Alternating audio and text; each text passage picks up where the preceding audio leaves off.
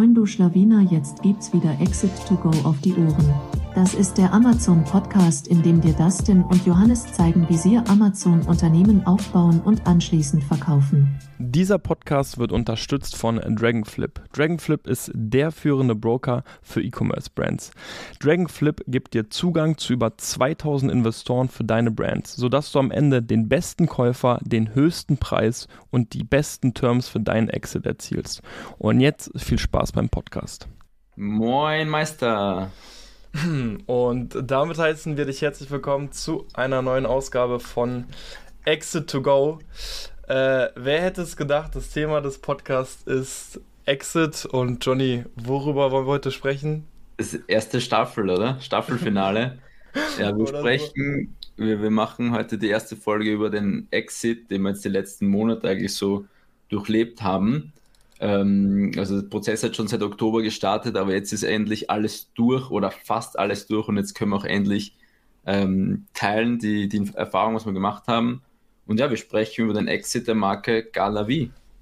Genau, also äh, wer hätte gedacht, dass als wir vor, ich glaube, das ist jetzt die 25. Folge, ne, dass wir mit, als wir die erste Folge angefangen haben, dann doch so früh über den ersten Exit sprechen werden. Aber es ist so gekommen, wir haben die Marke Gala V verkauft und ähm, heute wollen wir einfach so transparent wie nur möglich über den äh, Exit sprechen. Ähm, einfach wie das Ganze aufgebaut war wir haben auch vorab mit, ähm, mit dem Aggregator gesprochen. Aggregator kann man jetzt schon mal sagen, war und ist Flumox, ist die Flumox AG, die wir übrigens auch noch einladen werden. Äh, die werden auch noch für eine Folge vorbeischauen. Ähm, und wir haben einfach geklärt, wie viel dürfen wir sagen, wie viel dürfen wir nicht sagen. Das heißt, alles, was wir heute scheren, ist das Maximale, was wir rausholen konnten. Die genaue Zahl zum Beispiel dürfen wir nicht sagen ähm, damit einfach ein bisschen Wettbewerb äh, für zukünftige Marken bestehen bleibt. Ähm, aber, aber, wir dürfen eine Range vorgeben. Genau, eine Range werden wir vorgeben. Und ja, äh, freue mich, das Ganze jetzt mal hier mit euch zu teilen. Ne? Ja, also fangen wir nochmal von vorne an im Oktober. Warum wir sich überhaupt gedacht haben, ja, warum will man die Marke verkaufen? Ähm, also Hintergrund war eigentlich, dass wir gesagt haben, okay, wenn wir jetzt einen, einen Mini-Exit machen, dann haben wir einfach Kapital, um schneller und mehr Produkte auf einmal zu launchen und dann in ein, zwei Jahren den größeren Exit zu machen. Also einfach nur so einen Boost sozusagen. Das war der Hauptgrund, warum wir damals im Oktober sich zusammengesetzt haben und hey, probieren wir einfach mal, was rauskommt, wenn wir jetzt diverse Aggregatoren anschreiben. Und ähm, Ende Oktober ähm, hatten wir so ungefähr 350k Netto-Umsatz und ungefähr zwischen 90 und 100k Profit, nur so mal als Orientierung für euch. Und ja, dann war es eben so, dass wir gesagt haben, okay, wie findet man jetzt Investoren? Also wie spricht man einfach Aggregatoren an? Ähm, und wir sind da einfach auch so vorgegangen, einfach mal googeln, LinkedIn auschecken, einfach diverse Quellen. Ähm, ich lese einfach mal hier ein paar vor, damit ihr da ein paar habt, die wir eigentlich alle angeschrieben haben. Das war Dragonflip, SellerX, Razer Group, Berlin Brands Group, Heyday, Excite Foundry, Allsome Group, Make Heroes, Boosted Commerce, Frasio One, Retail Group, Amazing Brands, und ähm, Flumox und ich glaube noch ein paar andere, aber die habe ich jetzt gar nicht hier. Die haben wir alle angeschrieben, ähm, beziehungsweise hab ich, haben wir ein kleines Pitch-Deck denen geschickt, so über die Produkte, über die Marke und vor allem das Wichtigste, was die einfach sehen wollen, ist der Umsatz der letzten zwölf Monate und der Profit der letzten zwölf Monate. Also da reicht einfach so eine Statistik aus dem Sellerboard, so ein, wie gesagt, hatte fünf, sechs Seiten diese PDF und das haben wir denen einfach alle geschickt. So. Genau, dann. Ja. generell auch spannend, ne, wenn man jetzt mal zurückdenkt, wie, wie oft einfach nur der Sellerboard-Zugang auch einfach schon gereicht hat für die, um da zu sagen, okay, besteht jetzt Interesse oder nicht, ne? Also es war ja, ein, so. Einfach nur eine grobe Einschätzung, hey, ist die Branding interessant, hat es ja. genug oder nicht? Weil das spannendste Feedback war ja auch, was damals nicht so klar war, dass man mit, ähm, dass die größeren Aggregatoren einfach erst ab einer Million oder mindestens 500k Umsatz also Brands kaufen. Wir waren halt viel zu klein, das war eigentlich das Feedback von 90 Prozent, also das Feedback von den ähm, Investoren hat gekriegt, war, dass die Produkte, die Brand generell sehr cool ist, coole Produkte, aber noch viel zu klein. So, also das war eigentlich 90 Prozent das Feedback. Und da gab es eigentlich nur ähm, ein, zwei, drei Aggregatoren, die man kann sie auch nennen Mini-Aggregatoren, die kaufen einfach bewusst kleinere Brands auf, also unter 500k. Genau. Ähm, also waren dann drei Aggregatoren im Rennen und ähm, vor allem mit Flumox ähm, hatte man dann ähm, mehrere Calls. Ja. Wenn man auch nochmal kurz zurückdenkt, man muss auch, man muss auch sagen, das war so eine extrem ähm, heikle, heikle Anführungszeichen, aber eine Zeit, wo man so ein bisschen zweigleisig gefahren ist, im Sinne von, okay, man, man hat gemerkt auf einmal, Flumox hat ein bisschen Interesse und dann fängt man natürlich an zu planen, okay, also wir hatten ja unglaublich viele weitere Produkte in der Pipeline und da war immer noch die Frage so, okay, was ist jetzt mit Gala V, was nimmt man zu Gala V, äh, macht man eine neue Marke und da erinnere ich mich an viele Calls, wo wir einfach auch diskutiert haben, äh, ja, äh, wie, wie, wie macht man das jetzt weiter? Ne? Gerade auch mit Nachbestellungen, große Nachbestellungen, neue Produkte kann man dann eigentlich machen, das Kapital fehlt. Das war so die ganze Zeit so sehr, ja, schon sehr unklar, muss man sagen ob da jetzt eben was äh, zustande kommt oder eben nicht. Ne? Genau, also zum Verständnis, wir hatten parallel eine zweite Marke schon gekauft so. Und wir, wir hatten damals keinen fixen Kaufvertrag so, also wir wussten nicht, lebt Galerie weiter. Und dann hatten wir auch aber, aber eine zweite Brand, das wäre alles so ein bisschen ähm, ähm, vermischt gewesen. Und von daher war es immer unsicher, worauf kann man sich jetzt fokussieren, kann man alle neuen Produkte schon auf die neue Marke Fermo branden oder ähm, eben nicht, deshalb war das ein bisschen zweigleisig. Ja. Genau, ähm, ähm wir hatten dann mehrere Calls mit Flumox, ähm, also wie gesagt, wir haben dieses Pitch-Deck dorthin geschickt, danach spricht man mal über die Produkte, ähm, was für Probleme es vielleicht auch gibt, was gut ist, über den Markt, über die Supply Chain und so weiter. Ähm, das hat eigentlich alles relativ gut gepasst. Und Mitte Januar dann ähm, kam dann äh, mein erstes schriftliches, unverbindliches Angebot per Mail. Bis dahin wurde eigentlich auch noch gar nichts geprüft, da wurden sich noch keine Rechnungen angesehen oder irgendwelche Unterlagen, sondern das war alles nur Calls und ähm, wie gesagt nur dieses Pitch-Deck und ähm, sonst war eigentlich nichts. Ähm, danach kam per Mail eben so, diese, so ein unverbindliches Angebot, wo drinnen gestanden ist, okay, wir zahlen euch so viel, ähm, so ist die Dealstruktur und so und so müsst ihr ähm, dabei bleiben noch danach, dazu kommen wir noch gleich. Genau dann, ähm, dann hat man auch wieder Calls über, über diese, über diese ähm, Dealstruktur, weil für uns war auch vieles neu, wie läuft das ab, ab wann und so weiter. Also man, man spricht dann einfach auch transparent drüber. Ähm, unsere Frage war auch dann noch Asset Deal versus Share Deal. Ähm, also Asset Deal ist eben, haben wir eh schon einen, einen Podcast darüber gemacht, aber Asset Deal ist halt, wenn man nur die Marke verkauft und ein Share Deal ist, wenn man die ganze GmbH oder UG verkauft, wäre steuerlich natürlich besser aber das werden die meisten nicht machen, ähm, weil es eben ähm, zu teuer ist, weil du das Ganze prüfen musst und so weiter.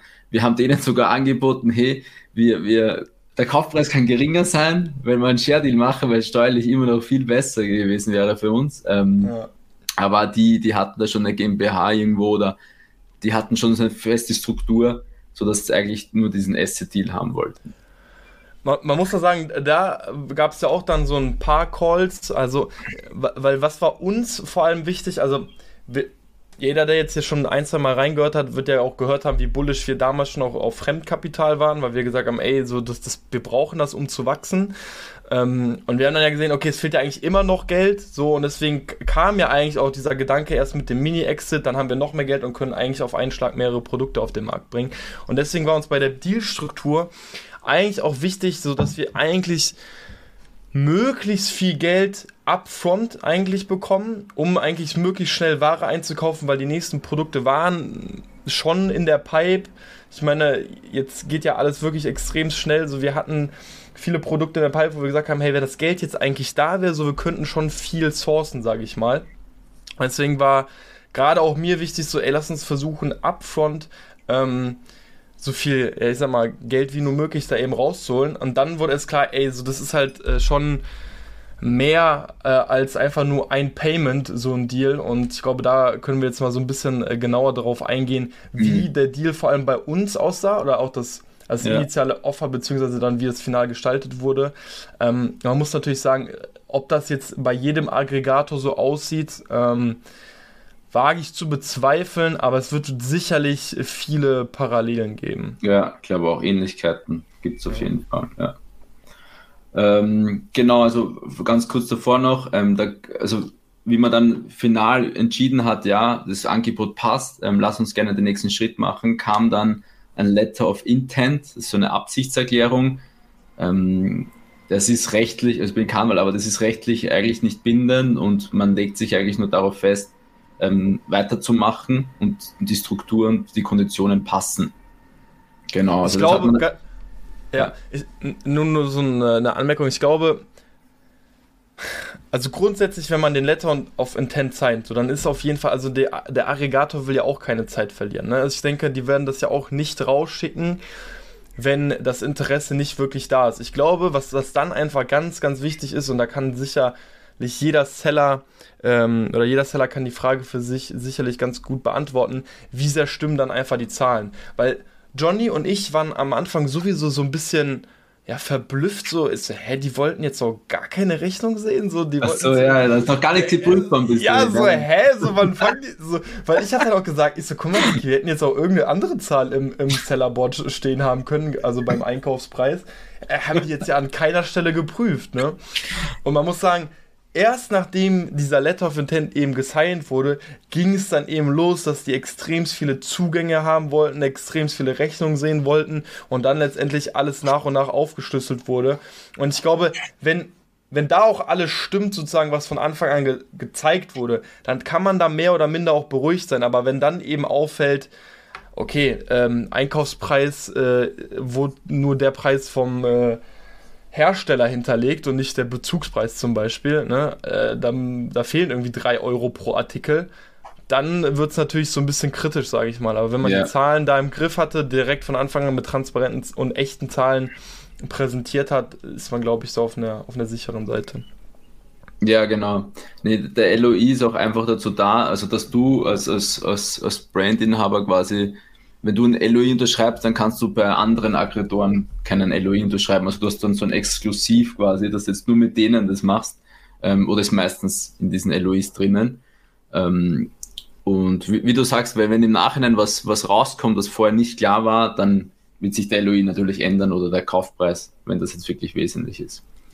Aber jetzt zur Dealstruktur, also oder auch zum Kaufpreis, zur Range, wie das ausgesehen hat. Ähm, vielleicht mal nochmal vorab, wir haben eben, wie gesagt, 98k Profit gehabt, den last 12 months, also ähm, von den letzten 12 Monaten, abgeschaut 12 Monaten.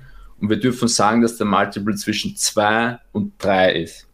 Wo, äh, jetzt genau ist, dürfen wir nicht sagen, aber die Range ist 2 und 3, kann sich jetzt selber ausrechnen, wie, wie viel das ist oder in welcher Range es sein wird. So. Ähm, danach die Dealstruktur. Es gab ein Upfront Payment, das kam kurz nach der Unterzeichnung. Dann gab es einen Holdback, eine Holdback Payment. Das wird 45 Tage, glaube ich, nach der Unterzeichnung ausgezahlt. Also das ist auch ein fixes Payment. Also die Upfront und Holdback ist fix, sind in Summe 70 Prozent. Und dann gibt es noch ein Stability Payment. Das sind 30 Prozent vom Gesamtkaufpreis.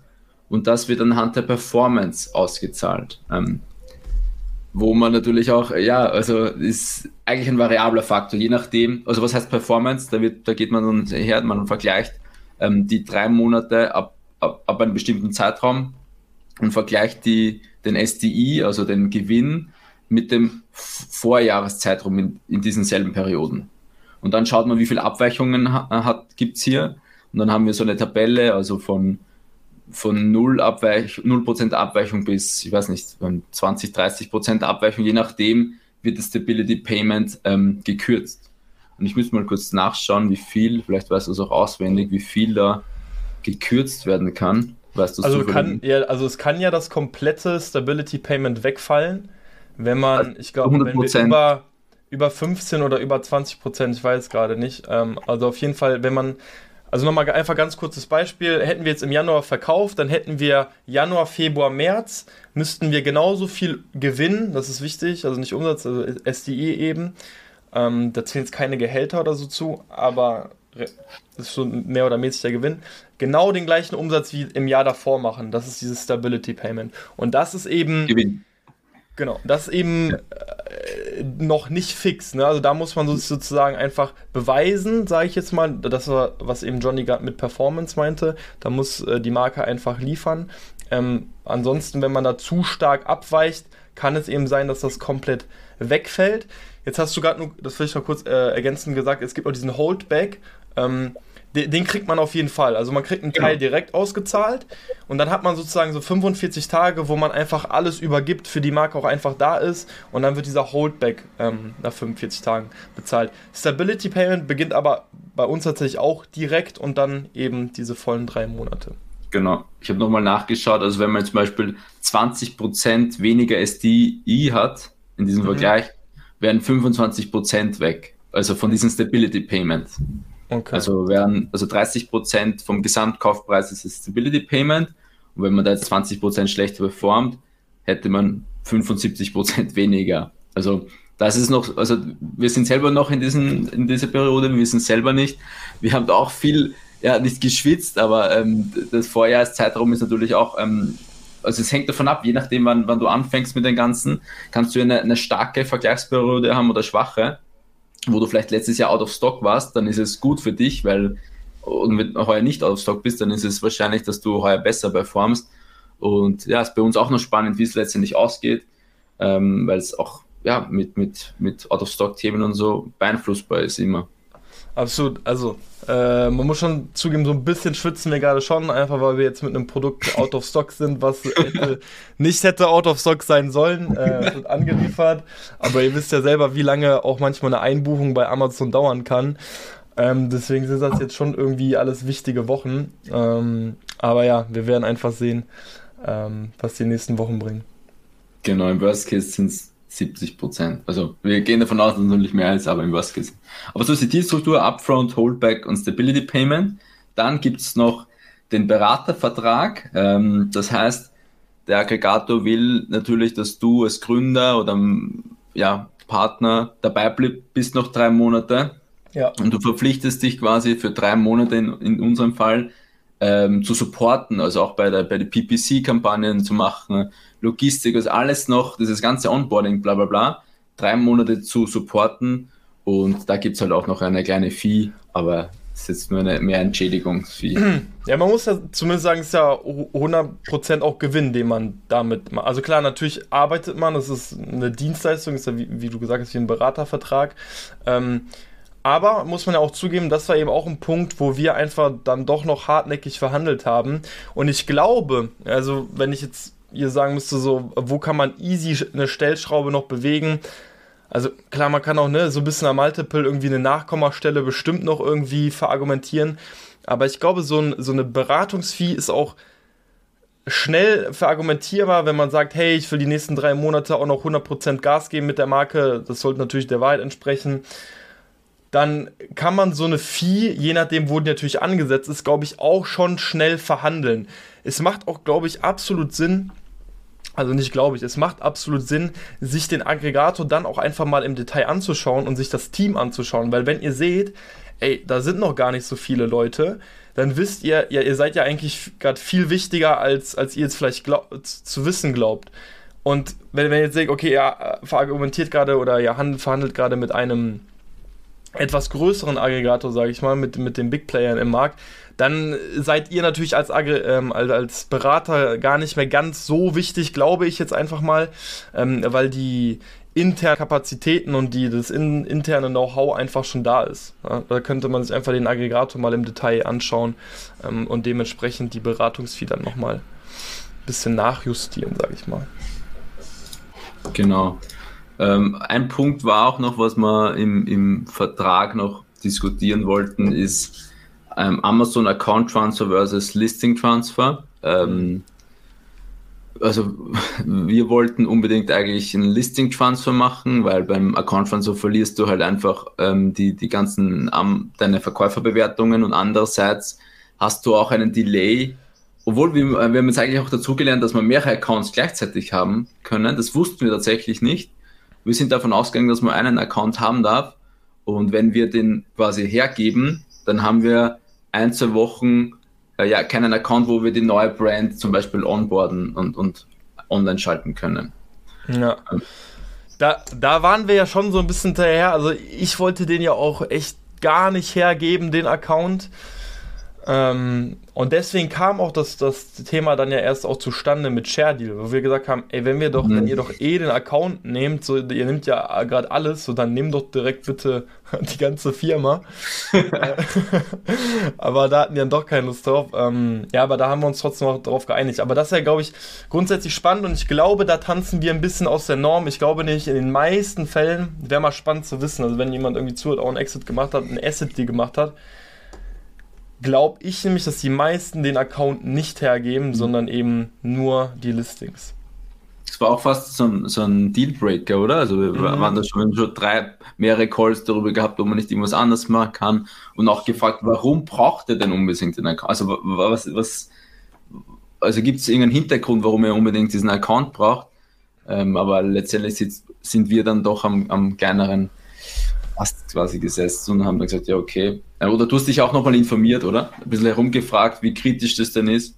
Ja, ähm, also am, am, am Ende habe ich dann schon gesagt, okay, also was ist so schlimm daran, wenn wir jetzt einen neuen Account eröffnen, man muss so sagen, diese neue Marke, die wir jetzt einfach parallel starten, ähm, war auch noch nicht integriert in den Account und hat mir das Ganze schon dann irgendwie ein bisschen schön geredet, geredet und realisiert, dass das eben dann doch nicht so dramatisch ist. Wahrscheinlich ist es auch so ein bisschen emotional gewesen, dass man gesagt hat, ey, ist doch mein Amazon-Account so, da wird so viel Arbeit auch reingesteckt, auch die ganzen Verkäuferbewertungen und so. Aber ja, jetzt rückblickend betrachtet, sage ich jetzt nicht so, ey, das, das bricht uns jetzt hier irgendwie das Genick, wenn wir jetzt, äh, dass wir jetzt den alten Account nicht haben. Ja, ja.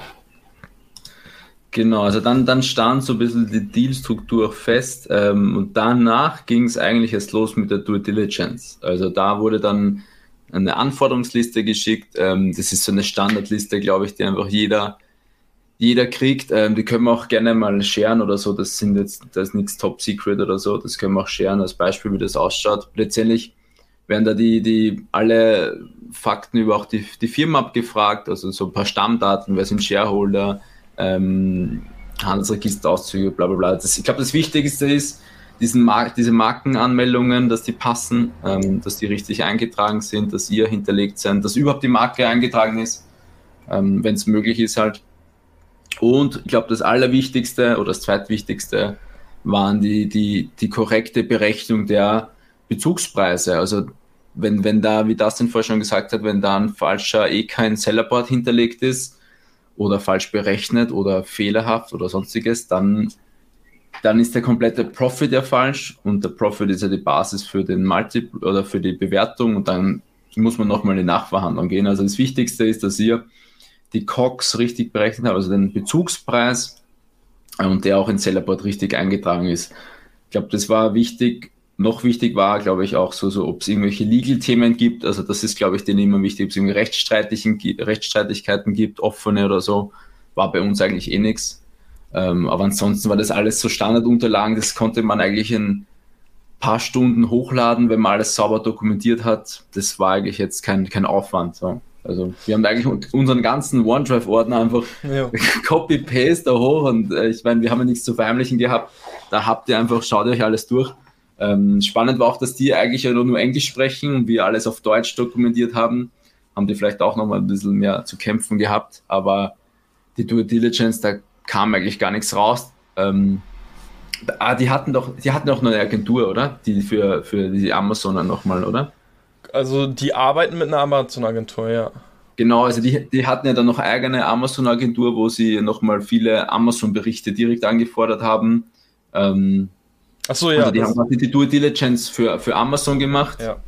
Ähm, also Health, den Health-Account sozusagen und dann auch noch so eine Company DD, die sie selber gemacht haben, also so ein bisschen ausgelagert. Genau. Ja.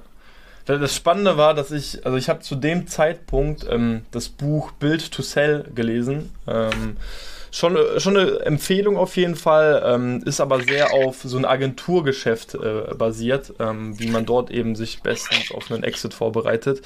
Und dann kam, und dann im Buch war es auch so, ja, also stell dich schon mal drauf ein, so in der Due Diligence, so da wird immer noch, da wird immer Gründe gesucht, warum deine Firma ähm, dann eben doch nicht so viel wert ist, wie damals beim Letter of Intent ähm, beschrieben. Ja, das wurde auch im Buch so ein bisschen äh, beschrieben, weil äh, es, da arbeiten ja auch Leute, die einfach auch genau dafür verantwortlich sind, die in der Due Diligence äh, nach so Fehlern, sage ich mal, suchen und einfach den Preis drücken, weil da paar Prozente oder Nachkommastellen von einem Multiple halt auch schon in absoluten Zahlen schnell viel ausmachen können. Und da waren wir dann schon so, boah, mal gucken, mit, mit was die um die Ecke kommen. Äh, da muss man sagen, da war Flumux sehr korrekt eigentlich. Sie haben uns ein eigentlich nirgendwo was angekreidet, nirgendwo gesagt, ey, das war irgendwie anders. Ähm, das habt ihr uns nicht gesagt. Ich meine, im Endeffekt muss man auch sagen, wir waren von Anfang an, von Anfang an mhm. ziemlich transparent. Und es hat ja auch einfach gezeigt, dass die Zahlen eben dann doch so gut dokumentiert waren, ähm, dass die am Ende ja wirklich, wenn ich mich jetzt richtig zurückerinnere, gar nichts am äh, Letter of Intent geändert haben, ne? Nee, nee, der Kaufvertrag hat dann genauso übereingestimmt, ja. also von den wichtigen Zahlen. Ja. Ja. Also ich glaube, das zeigt auch einfach nochmal, wenn man gerade von Anfang an dann zeigt, was man hat, die, die Zahlen einfach passen, hat man selbst in der Due Diligence dann doch gar nicht so viel zu befürchten. Ja, genau. Wenn man das sauber dokumentiert, auch in einer Ordnerstruktur, nach Produkte, nach Bestellungen und so, ähm, dann kann man sich da auf jeden Fall viel ersparen. Wenn man jetzt Dinge stellen muss, weil sie danach gefragt werd, werden, dann kann es natürlich noch etwas dauern. Also da kann es sich in die Länge ziehen. Ähm, aber da kam nichts raus und dann kam auch das Feedback, ich glaube eine Woche oder zehn Tage ja abgeschlossen alles. Ähm, nee, nee, Due Diligence hat auf jeden Fall länger gedauert. Safe. Länger? Ja, Echt? ja, ich, ja, ich, weil ich weiß, die haben am, ähm, am 15. März haben die damit angefangen. Ja. Ähm, und, mein das war, und das war erst, das war erst Anfang, Mitte April waren wir durch. Ja, okay, jetzt zweimal echt? Okay. Ja, ja, das hat über, über drei Wochen also auf jeden Fall gedauert. Ja, ich weiß auch gar nicht mehr, warum. Es ist so lange, so viel Zeit seither vergangen. Also, ja, ja, das ist schon. gehört, wir sind jetzt schon Mitte April. Man muss auch sagen, es gab ein, zwei Monate Delay. Mitte weil, Mai, mein Lieber. Ja, ja, ich meine, jetzt in der Geschichte quasi, Mitte so. April. Ähm, weil Flumox quasi eine Finanzierungsrunde erst gemacht mhm. hat und deshalb sie auch von Anfang an gesagt haben, sie werden erst Anfang Januar oder so anfangen, überhaupt in diese Prozesse zu gehen. Ähm, deshalb gab es da nochmal ein Delay. Ähm, aber ja, jetzt sind wir in der Geschichte Mitte April. Okay, dann war das Mitte April abgeschlossen, die Idee. Mhm. Dann kommt eigentlich so der große Kaufvertrag. Ich weiß nicht, wie viele Seiten. Schauen wir mal kurz zu 20, 30. Aber ich war gar nicht so krass, eigentlich 22 Seiten. Ähm, und wie war das so für dich? Also war für dich alles klar von, von den, oder war irgendwas unklar? Das, das Ding ist, Damals? Wenn man sich ja so ein bisschen einfach links und rechts umhört, dann, dann von anderen Sellern auch hat man gehört, ja, ähm, so da der Kaufvertrag ist immer so erstmal gestaltet, natürlich, wenn der Aufkäufer den schreibt, dass das alles zugunsten des Aufkäufers ist. Ne? Und dann, man muss sich dann irgendwie in der Mitte treffen. So kam das irgendwie von anderen Sellern für, für mich gefühlt hier und da einfach rüber. Und deswegen hat man schon irgendwie einfach gesucht, okay, wo wollen die uns jetzt ans Bein pinkeln, so, wo, wo könnten wir uns jetzt irgendwie eine Hürde oder eine Last mit aufbünden, wenn wir das jetzt hier unterschreiben. Und man muss aber sagen, selbst da haben wir, also wir haben ja nichts am Kaufvertrag geändert, muss man sagen. Ne? Mhm. Also es war ja wirklich nicht so, wie wir gesagt haben, das ist jetzt nicht fair. Uns war nur ganz wichtig, das war aber schon Anfang, von Anfang an haben wir es gesagt, wir wollen wieder auf Amazon verkaufen, wir wollen auch wieder in ähnliche große Nischen. Also wir waren mit Galavia so Baumarktgarten und in diese Baumarktgarten, also in diese Area wollen wir auch nochmal rein, auch wenn natürlich nicht genau die gleichen Produkte. Ne? Also dass wir jetzt keine Besenhalterung, dass wir jetzt keine Unkrautbürsten, Streichmasse, eins zu eins diese Produkte machen, das war klar. Ähm, und das fand ich so korrekt von denen, dass die das wirklich beim Namen betitelt haben. Ne? Also jetzt nicht nochmal sogar die Subkategorie, die Browse Note oder so, wo man bestimmt mit viel Fantasie irgendwann vielleicht Parallelen finden kann, sondern wirklich konkret gesagt hat, es sind die Produkte und in diese Märkte dürft ihr nicht mehr rein. Ähm, und das fand ich auf jeden Fall ziemlich korrekt von denen. Ja, das stimmt. Also sie haben eigentlich nur diese Produkte ausgegrenzt, aber ansonsten jetzt den, den Markt eigentlich nicht so den Übermarkt oder so. Ja. Ähm, wir haben auch überlegt, ob wir das irgendwie rechtlich checken lassen, mhm. ähm, ob, wir, ob wir irgendwas übersehen oder ich meine, wir sind beide keine Anwälte. Wir, wir haben eigentlich alles so verstanden, glaube ich, von, von, den, von den Absätzen und so, aber wir haben sich natürlich gefragt, ja, bei so einer Summe sollte man sich irgendwie absichern oder nochmal fragen. Ähm, und da, ich meine, wir haben dann, wir haben zwar gefragt, aber so ein richtiges Angebot, ich glaube, das kostet dann auch immer sich ein Prozent vom, vom Kaufpreis oder so haben gesagt, ah, ist das das wert oder ähm, waren sich ein bisschen unsicher. Ähm, wir, wir, ich kenne das nur aus meiner Erfahrung. Das Wichtigste ist einfach, dass man die Garantien oder die Warranties einfach checkt, worauf oder diese Gewährleistungen.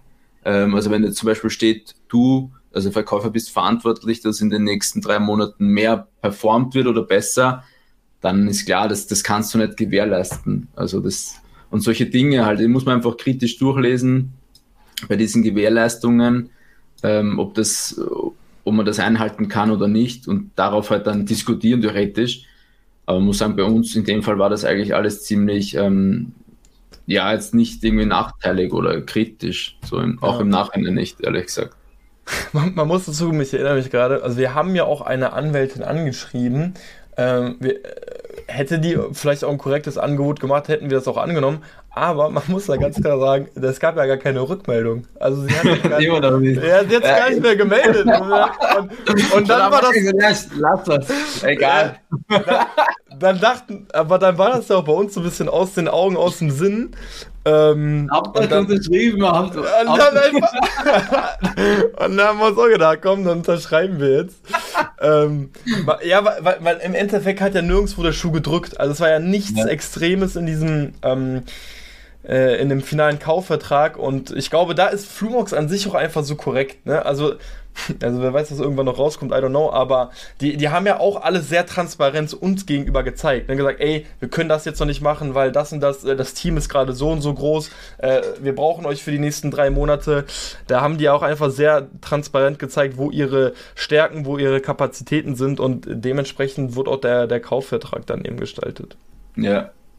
Ich, ich meine, ich, ich habe auch immer gesagt, ich, ich, ich stelle mir schwierig vor, wenn da so ein Aggregator, die, die, jetzt noch frisch am Markt sind, dass ich auch irgendwie einen schlechten Ruf oder so einfange in der FB-Seller-Szene, wäre vielleicht auch irgendwie nachteilig gewesen. Vor allem, die wissen ja bestimmt, dass wir im Podcast Exit to Go haben und dann erstmal über die gelästert hätten. So. Ja, genau, erst, erst wieder über die lästern. Ja. der, wird auch, der, der, Podcast mit denen wird auch noch spannend auf jeden Fall. Ja. Da gibt es noch yes. ein paar Insights. Also genau, ganz kurz vorab, ich habe ja heute schon mit denen gesprochen. Ähm, wir wollen nämlich mit denen auch einfach da, darüber sprechen, äh, wie sich jetzt einfach das aktuelle, ja, die aktuellen Marktsituationen und die aktuelle Krise und auch irgendwo, ja, der, der aktuelle Krieg, den es einfach in Europa gerade gibt, wie sich sowas eben auch ähm, bei einem ähm, Amazon-Geschäft eben auswirkt, äh, sowohl makroperspektivisch als eben auch wirklich ähm, irgendwo dann in den Zahlen. Und da wollen die einfach auch ein bisschen transparent mit uns sprechen, wo, wo die Reise für einen oder eben auch für viele Aggregatoren gerade hingeht.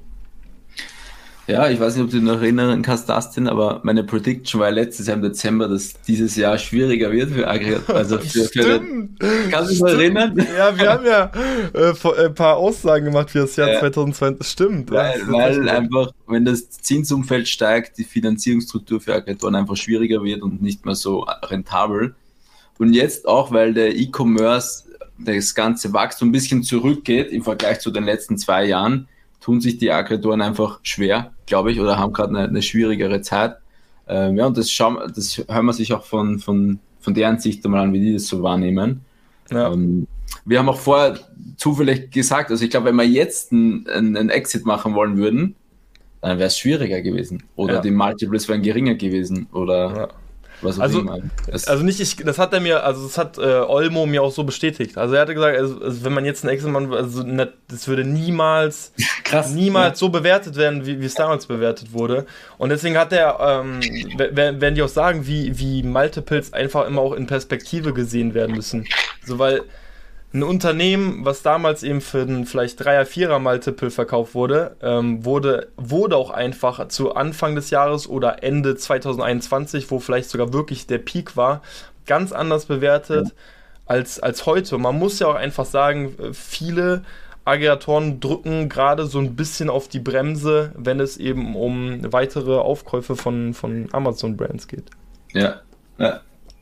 Also ich kann auch nur den Leuten gratulieren, die Ende 2020 oder 2021 einen Exit gemacht haben, weil ich glaube, das war einfach ein perfektes Timing, so jetzt im Nachhinein. Also die Zeit wird sicher wieder kommen, in ein paar Jahren, wenn, wenn vielleicht Rezension vorbei ist oder so. Ähm, Aber ich glaube, dieses Jahr wird sicher schwierig bleiben, ja, von, von Exits, ja.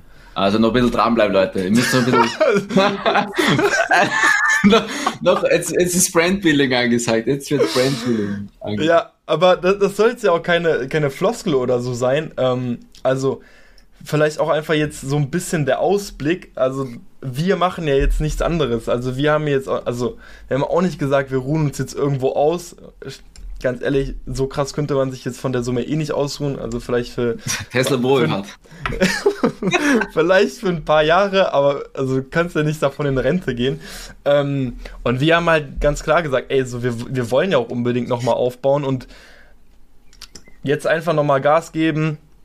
Ähm, gar nicht jetzt an den Exit denken. Natürlich, wenn jetzt jemand irgendwie so aufgebaut hat, dass er mit einem Exit 2022 irgendwie, also Mitte, Ende 2022 geplant hat, boah, dann würde ich das wirklich nochmal schieben. Ähm, ich weiß nicht, Johnny, würdest du die Prediction machen, dieses Jahr runter, nächstes Jahr wieder hoch oder würdest du da. Das kann man nicht sagen. Willst du dich da nicht so weit aus dem Fenster lehnen? Ja, okay, kann ich verstehen.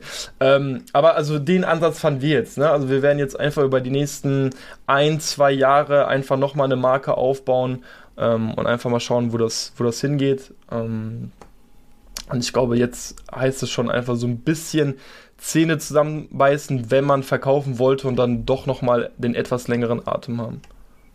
Genau. Ja, wir haben ja parallel jetzt auch schon den letzten Monate doch die nächsten werden noch sehr intensiv, weil eben ja. einerseits Marke verkaufen, andererseits neue Marke aufbauen mit neuem Branding, mit, ich weiß nicht, wie viele Produkte jetzt bei uns in der Pipeline sind, aber ähm, wird auf jeden Fall spannend. Und wir haben auch das ganze Kapital eigentlich, also was jetzt ähm, zum Teil am Konto ist, wird auch sofort wieder in, in Ware reinfließen für neue Bestellungen. Ähm, ein bisschen NFTs. Ähm. ähm, aber ihr dürft auch nicht vergessen, 30% geht eigentlich an den, auch ja, sofort wieder an den Start, an den Start. Weil es ein Asset-Deal ist, 30% direkt weg. Ja, das darf man natürlich auch nicht vergessen, in dem Fall. Deswegen einige Ausgaben anhäufen dieses Jahr. Ja. Ähm, aber ja, also was Johnny gesagt hat, ist absolut richtig. Also die nächsten Monate werden vor allem auch bei uns schon sehr gut geladen. Also der heutige Tag ist auch das perfekte Beispiel. Normalerweise nehmen wir unseren Podcast auf und haben zwei, drei, vier, fünf Tage Puffer zum Schneiden. Heute ist Montag, morgen kommt der Podcast online. Wir haben Montag 20.15 Uhr gerade. Äh, der ganze Tag war durchgetaktet mit, mit Calls und Tasks, äh, die abgearbeitet werden mussten. Einerseits eben mit mit Sachen eben für Flomox, weil man sich jetzt ja eben dann doch verpflichtet hat, die, die Jungs drei Monate zu pushen und man will das alles auch einfach sauber machen, aber eben die ganzen Produkte, die in der Pipe sind, so das ist natürlich alles schon mit viel Arbeit verbunden. Arbeit, auf die wir uns eingelassen haben, Bock drauf haben, aber so die nächsten drei Monate schon ein bisschen zäh, schon ein bisschen busy auf jeden Fall. Mhm. Wollen wir noch ein paar Sätze machen zum Onboarding so oder, oder für, für, für die, wie es dann operativ war? Oder äh, sollen ja, wir das klar. Nee, können wir auch machen, klar. Ja, ja. Also zum, zum, zum Timeline, wir haben den, jetzt, wir haben den Kaufvertrag, wir haben alles unterschrieben. Jetzt geht es dann, okay, wann überträgt man den Account sozusagen? Und da macht man sich einen Zeitpunkt aus letztendlich. Idealerweise nicht am Freitagnachmittag. ähm, also letztendlich macht man sich ein Datum aus, okay, an diesem Tag wird der Amazon-Account getransfert, der wird dann geshared. Es wird auch aufgenommen, es war auch ganz gut, dass man alles dokumentiert hat und ähm, dann klickt man eben da durch. Also da gibt es ja auf Amazon einfach so Inhaber übertragen. Das hat man gemacht. Und, und dann war es eigentlich nicht gegessen. Eigentlich dann ist es losgegangen, weil Amazon natürlich äh, meckert, das Dokument fehlt und da musst du uns noch bestätigen und da. Ähm, also das Learning vielleicht auch für euch, macht sowas einfach unter der Woche, wenn, ähm, wenn alle einfach nochmal anwesend sind oder so. Also am Wochenende ist dann doch immer vielleicht ein bisschen abwesender. Ja, aber man muss sagen, also das hat ja einen Grund gehabt, warum die das in diesem Freitag machen wollten, weil die am Tag davor kam sozusagen das letzte Payment von Amazon an uns und dann mhm. wollten die am Tag darauf ähm, mit dem Account-Transfer starten. Ähm, aber absolut richtig. Also ihr könnt euch natürlich vorstellen, dass einige Dokumente eingereicht werden müssen, vielleicht nochmal überarbeitet werden müssen. Bei uns mussten tatsächlich einige Dokumente äh, immer wieder mal überarbeitet werden. Und na, spielt euch natürlich nicht in die Karten, wenn ihr sowas am Freitag macht, am Wochenende ist ein bisschen weniger Action los, auch bei Amazon, als jetzt ähm, unter der Woche und dementsprechend hat sich das alles gezogen und gezogen Wie lange hat es dann gedauert, bis die, der, also wie der Account-Inhaber übertragen war? Zehn Tage oder waren das zwei Wochen? Oder? Ja, schon, schon so an die zehn Tage. Also. Zehn Tage. Die, ja. die Listings waren einmal online, einmal offline, einmal offline. es war immer so ein Hin und Her. Ähm, ja. Genau. Also war, also komisch, komischer, man weiß halt nie, wann hat man morgen den Account übertragen, ist endlich alles durch, weil das Ding ist auch, wenn der Account nicht übertragen wird, dann kommt auch der, also bisher ist noch kein Cash geflossen, muss man auch sagen. Es ist genau. noch kein Cent geflossen, natürlich ist man nicht nervös, aber ja, man will, dass es abgeschlossen ist, dass man halt ähm, dieses Cash upfront hm, bekommt, äh, weil es, so gibst du einfach den Account ab und ja, und hast äh, noch nichts bekommen. So. Also du willst auch, dass es schnell erledigt ist, dass bei denen alles läuft, dass die Sales laufen bei denen und dass die dann auch das Payment machen. Ja. Da, da muss man auch schon sagen, das ist halt schon wirklich hart. Ne? Dann investierst du so viele Wochen, Monate und bis, bis zu diesem Tag hast du immer noch keinen einzigen Cent gesehen. So, ne? Du hast immer noch keinen Cent von diesem Kaufvertrag gesehen. Aber dann, also als dann irgendwie nach zehn Tagen eben übertragen wurde, gab es dann eben auch das, das erste Durchatmen, sage ich mal, als das erste Payment dann ankam. So, und dann ist man auch auf jeden Fall ein gutes Stück beruhigt, sage ich mal. Also Johnny war da äh, gefühlt einen Ticken entspannter vorher als ich. Ich war immer so, ey, solange kein Geld da ist, ist kein Geld da, so Zähne zusammenbeißen. Ähm, aber, aber ja, das ist schon, das ist schon teilweise krass, ne? Also wie lange du dann da ja. dran bist, bevor du das erste, bevor du den ersten Cent siehst. Ja, ja. ja vor allem, weil wir auch schon Vorbestellungen gemacht haben und eben auch wieder wir brauchten auch das Cash, also das war wirklich, ich weiß nicht, wie viel. Wir haben gepokert, ja, nichts ja. Mehr drauf, er war nichts mehr drauf am Konto, ja. Deswegen so, äh, Callback an die, ich weiß nicht, welche Folge das war, wo wir gesagt haben, das war die Steuer, die Steuerfolge war das. Ja, die, nee, das war davor, glaube ich. Oder davon, wo wir gesagt ja, idealerweise strukturiert ihr die Konten so und so, wo wir gesagt haben, ja, da sind wir jetzt gerade auch nicht die, das beste Beispiel. Also man muss sagen, so, wir haben da wirklich schon krass gepokert, wir haben ja sogar privates Darlehen sogar dann noch kurz reingepumpt, weil es sich ausgereicht hat. Die ersten Produkte ja. mussten bezahlt werden. Äh, wenn man, man, wenn man sich sicher fühlt, dass die Marke verkauft wird, so dann, dann kann man das vielleicht eingehen. Das Ding ist, es war ja so auch unser erster Verkauf. Wir dachten, boah, wenn das jetzt doch, doch in die Hose geht, deswegen war schon eine etwas angespannte Zeit, sagen mhm. wir mal so. Aber ja, ist alles gut gegangen. Noch eine Side Note. Ähm, ihr habt ja beim, also am Tag des Amazon Account Transfers habt ihr natürlich auch noch so ein Guthaben, was, weil ihr Amazon immer was blockt und so. Das, da müsst ihr unbedingt Screenshots machen oder irgendwie dokumentieren, mhm. weil das könnt ihr natürlich in Rechnung stellen. Ähm, da steht nichts im Vertrag, aber es sollte eigentlich klar sein, dass euch das natürlich euch gehört, weil es auch euer Revenue war. Also einfach da nochmal Screenshots machen, dokumentieren. Auch ganz wichtig, die ganzen Warenbestände, also alles, was zu dem Tag eigentlich euch gehört, ähm, alles ähm, abziehen, Foto äh, Screenshot machen, Reports ziehen an diesem Tag, dass, ähm, dass ihr es auch alles nachweisen könnt, weil diese ganzen Warenbestände zu dem Stichtag, die werden ja dann weiter verrechnet an, an den Aggre Aggregator, also verkauft für den Bezugspreis quasi. Ähm, also da wird dann nochmal eine Rechnung gestellt für die ganzen Waren. Das war bei uns auch relativ viel und zusätzlich eben diese ganzen offenen Forderungen von, von Amazon, die wird, werden natürlich auch weiter verrechnet. Also das nur so als Note dass da noch ein paar tausend Euro dazukommen, äh, je nachdem, wie viel ihr offene Forderungen habt bei Amazon, beziehungsweise wie viel Ware ihr beim, beim Amazon-Lager habt, beziehungsweise auch beim Zwischenlager. ja. Ich denke ganz gut auch noch zu erwähnen, dass es wichtig ist, äh, sich nie so ein bisschen äh, zu, also nie zu schüchtern sein, eine, eine, Frage zu stellen, wenn man sich auch mal nicht sicher ist, weil gerade zum Beispiel das, was Johnny gerade angesprochen hat mit, äh, dokumentiert das, wie viel zu dem Zeitpunkt drauf waren. das ist etwas, da haben wir darauf aufmerksam gemacht, wo, wo, ich glaube, hätten wir nicht darauf aufmerksam gemacht, hätten wir so ein bisschen herausfriemeln müssen, wie, wie viel ist es denn jetzt genau zu dem Zeitpunkt gewesen, also das offene Payment. Mhm. Ähm, deswegen, wenn, wenn ihr gerade einfach merkt, ey, das müsste doch eigentlich dokumentiert sein, einfach nochmal nachfragen. So, das, ist, das hat dann so ein Stadium schon angenommen, so da ist egal, ob dich dann jemand als, als Amateur oder so bezeichnet, mhm. so einfach immer direkt ansprechen. Das haben wir auch, auch gemacht. Und was ich noch gut finde, weil was wirklich krass war zu sehen, ähm, weil man sagt ja immer so, hey, Amazon, so ein Cashflow-intensives Business. Und das hat man wirklich an, dann nochmal gesehen, als man einfach nochmal die ganze Ware aufgeschlüsselt hat und gesehen hat, wie viel man dann einfach noch für die, für die ganze Ware bekommt. Ne? Also es hat ja fast nochmal eine Multiple da entsprochen, was man da oben drauf packt, ähm, die man einfach nur gerade in, in Ware gebunden hatte. Ich muss sagen, das war aber auch Höchststand, also oder? Also das ja. war ja auch, das war ja auch ein Höchststand gerade von, von den Waren her. Ähm, ja. Was auch noch ähm, war, also die, die Amazon PPC Ads, die haben wir theoretisch, die musst du theoretisch abziehen nochmal, also mhm. bei diesen Forderungen, ähm, das nochmal als Side Note. Vielleicht, ich meine, das ist meistens relativ wenig, aber nur damit ihr es schon mal gehört habt, die PPC Ads, ähm, die bisher angelaufen sind und noch nicht abgerechnet worden sind, die müsste man dann abziehen von, von den Balances, von den Open Balances. Ja. Genau. Ja, und, und dann parallel, genau, man, man, wir haben so einen Slack-Channel, wo man einfach ähm, spricht über die, die aktuellen Themen, über die Supply Chain. Also es gibt dann so einen eigenen Supply Chain Manager, Ansprechperson, der diese ganze Logistik macht, der die neuen Orders dann auch vielleicht macht, äh, also für, für, für, die, für die Nachbestellungen. Ähm, also das ist dann einfach täglicher Austausch über die aktuellen Prozesse. Ja. Im Slack-Channel in dem Fall. Genau, also weil du meintest, über die operativen Dinge nochmal reden. Also man muss sagen, die, man merkt schon, dass, ähm, dass man eben schon noch versucht wird, einfach auch wirklich in diesem operativen Geschehen noch so ein bisschen drin zu halten.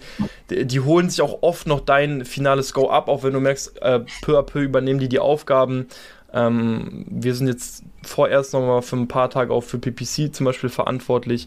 Ähm, du merkst schon, dass du immer noch, eigentlich, obwohl die Marke übergeben hast, in diesem operativen Geschehen schon noch der federführend Verantwortliche bist und deswegen eben auch dieses, dieses Holdback, glaube ich, was denen dann eben so wichtig ist, dass man da einfach auch zeigt, so ähm, man, man ist da, beziehungsweise es funktioniert alles so wie eben vorher angesprochen, plus der Beratervertrag, dass man eben auch einfach delivered in der operativen.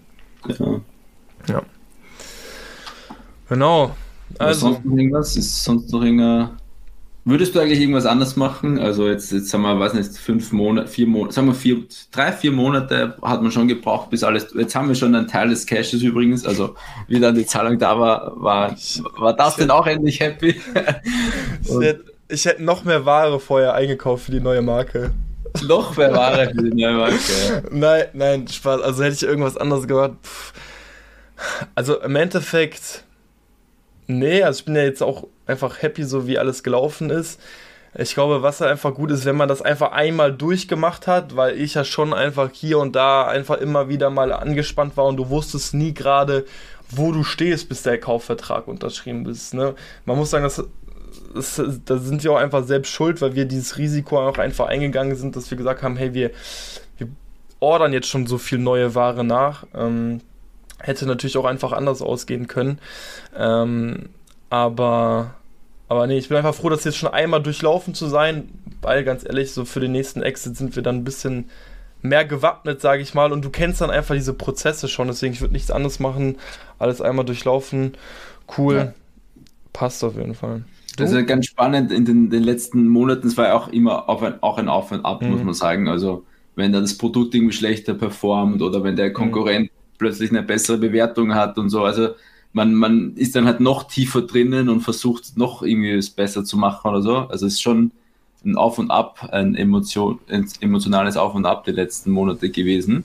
Mhm. Ähm, und, und jetzt zum Nachhinein betrachtet, ich glaube, das Timing war echt gut, so lucky bisschen. Ähm, ja. Das Timing war auch gut, wir können mit dem Cash jetzt super arbeiten, haben ein bisschen Puffer für, für neue Produkte und so, wo man natürlich auch nicht weiß, wie die, wie die anlaufen, aber im Nachhinein vielleicht nur ein bisschen schneller, aber wobei wir eigentlich immer alles schnell delivered haben. Ähm, es hätte auch schneller laufen können, das Ganze. So, aber ansonsten war es eine, eine, ja, eine, eine co coole Prozess mitzumachen für, so für so eine kleine Brand, muss man sagen, eine relativ kleine Brand. Ähm, so dass wir jetzt super vorbereitet sind für, für den Share Deal, der in, sagen wir so, zwei, drei Jahren, je, je nach Marktphase, ja, ja. ansteht. Das ist so jetzt der Roadmap. Ja, absolut. Und äh, dann nehmen wir natürlich alle weiterhin mit. Ähm, ich glaube, wenn ich mir nur was hätte wünschen können, dann wäre es halt einfach dieses, dieses mehr Geduld haben, weil man dann ja schon alles auch einfach immer wieder schnell geschickt hat, aber manchmal dann eben doch lange auf eine Rückmeldung gewartet hat und das natürlich mhm. beschäftigt einen das und man will eigentlich, so, sobald man es rausschickt, direkt die Antwort erhalten.